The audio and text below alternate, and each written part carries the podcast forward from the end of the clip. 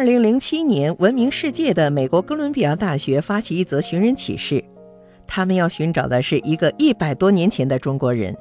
几乎一夜之间，全世界都开始寻找这个中国人，中央电视台也加入其中。这不禁令人好奇：这个中国人到底是何方神圣？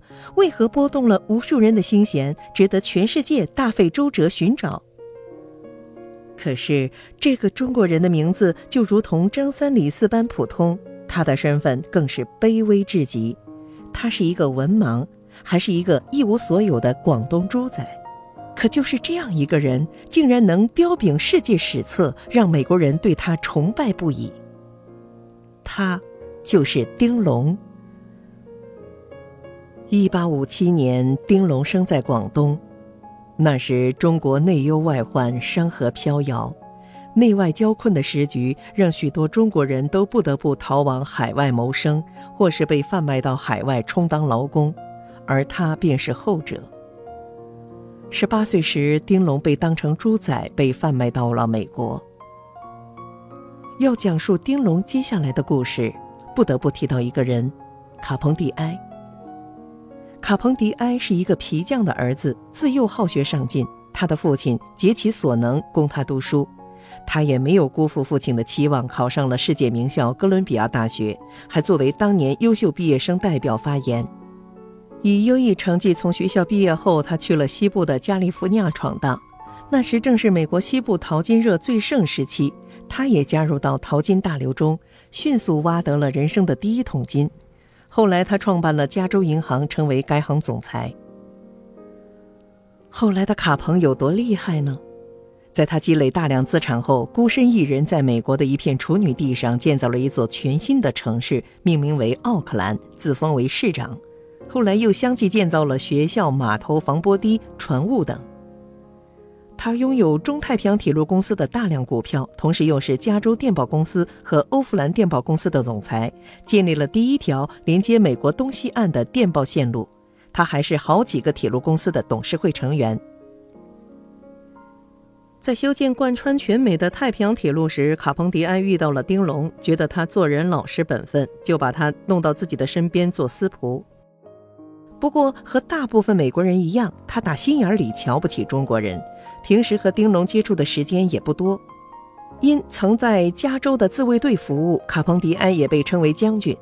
某种程度上，这一称谓也反映了他的脾气。钱穆《国史新论》中记载，暴富之后，他变得目中无人，脾气非常暴躁，经常打骂仆人，仆人不堪忍受，纷纷请辞。丁龙也受不了他的脾气，终于还是辞职走了。不料没多久，将军房子失火，屋舍尽毁，无人收拾狼藉。没想到这时丁龙却来了。卡彭迪埃问他：“你不是走了吗？还来做什么？”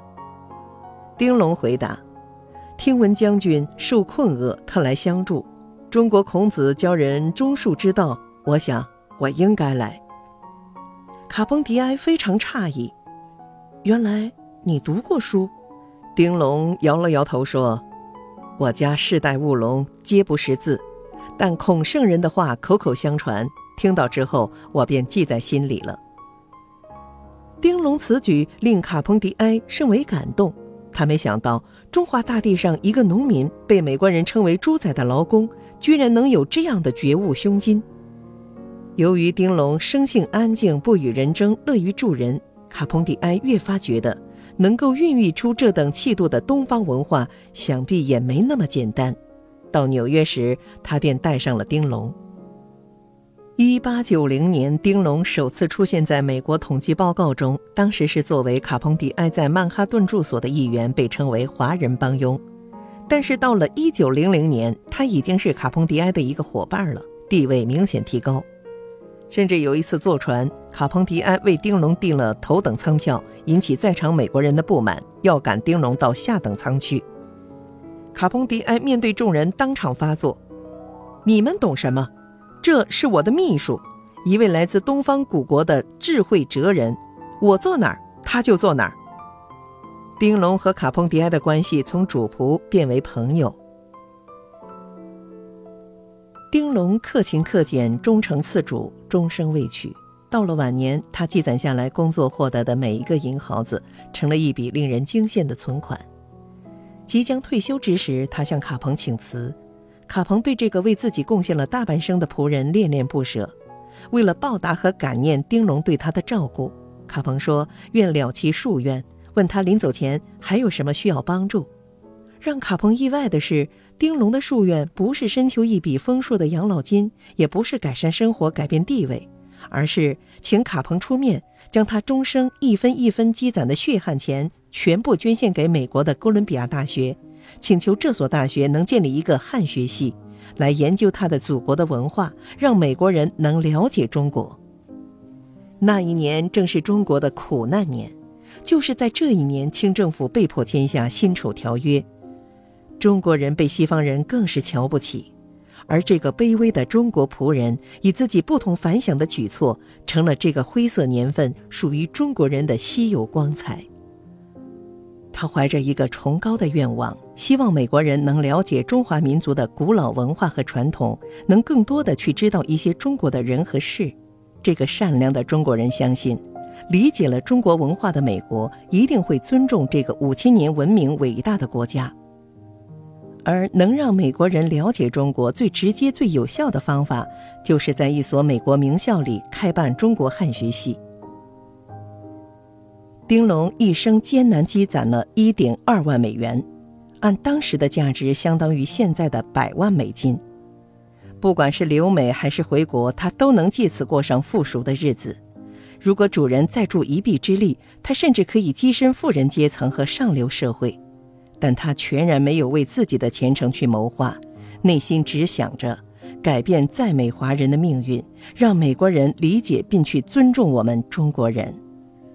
卡彭没有再说什么，但内心的感悟和感动非同一般。他对眼前这位中国仆人再次刮目相看，内心怀着一种深深的敬意。他决定尽其所能去帮助他实现这个伟大的愿望。然而，这个美好而高贵的伟大愿望却面临着具体实现的重重困难。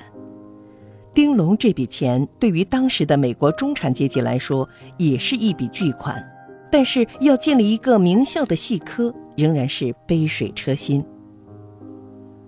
哥伦比亚大学是美国创办最早和最具人文传统的大学之一。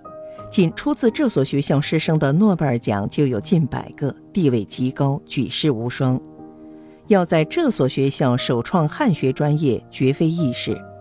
再加上美国当时排华风气盛行，一所美国名牌大学如何能满足一个身份卑微的华人劳工的心愿呢？丁龙并没有就此气馁，他诚挚地给哥伦比亚大学写了这样一封信：“哥伦比亚大学校长先生。”我仅此奉上一万二千美元现金支票，作为对贵校中国学研究基金的捐款。落款是丁龙，一个中国人。当时所有人都很疑惑这个中国人的所作所为，而只有最了解他的卡彭知道他究竟是怎样的一个人。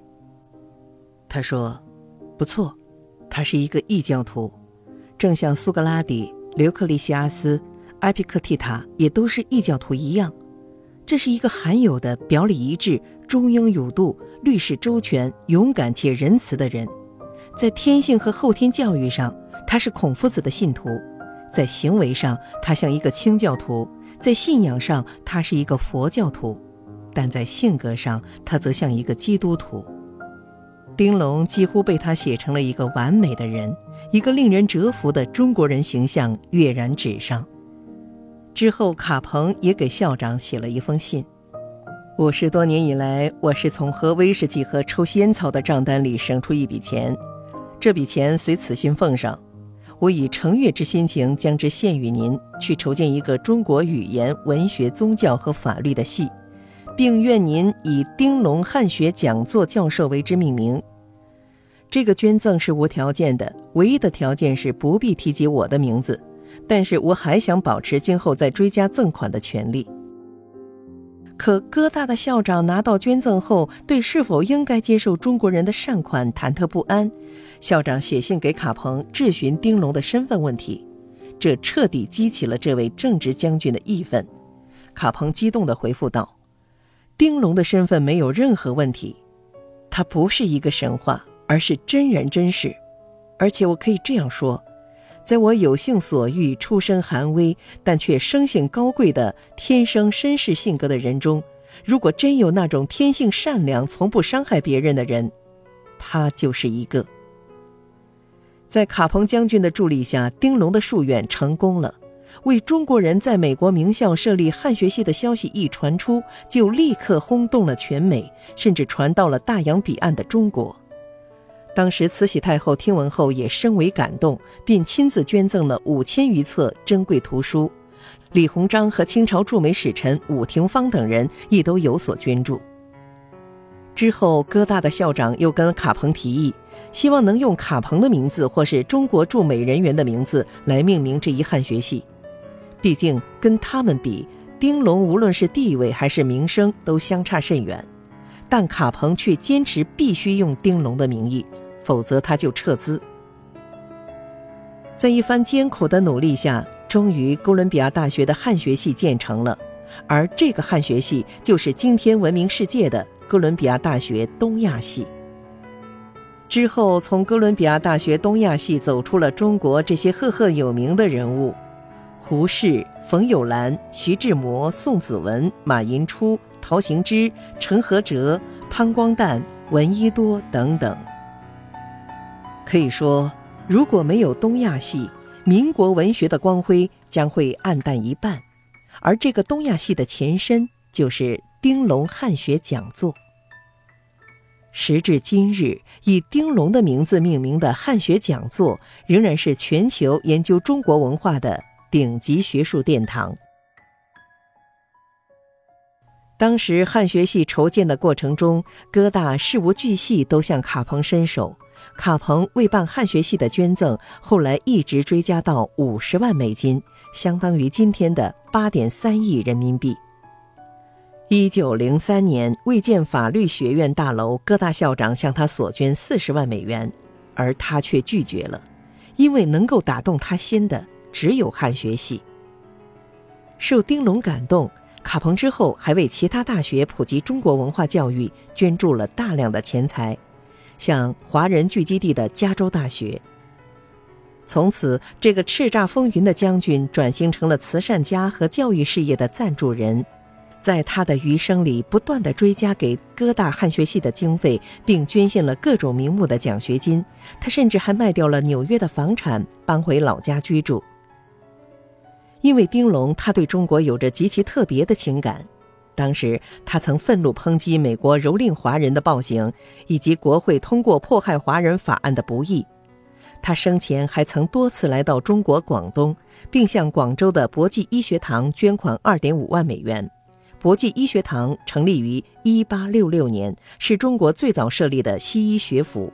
孙中山曾在此学医和从事革命活动。因为丁龙曾经视财如命的他，一生捐款无数，甚至使自己濒临破产，不得不回到一座小镇居住。但卡彭仍然风尘仆仆，奔走呼号，只为满足中国仆人这个珍贵的愿望。这是一场堪称悲壮的捐赠。而成就如此大事的丁龙之后就云翳杳遁了。有人说，一九零六年，丁龙买了一张船票从美国返回中国后，从此消失了。也有人猜测，丁龙还留在纽约，因为在卡彭安度晚年的老家，有人惊奇地发现，那个小镇上有一条以丁龙命名的丁龙路。总之，关于他的一切。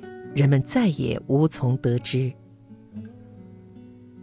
这位凡人虽然消失了，但他发出的璀璨光辉却仍在照耀人世。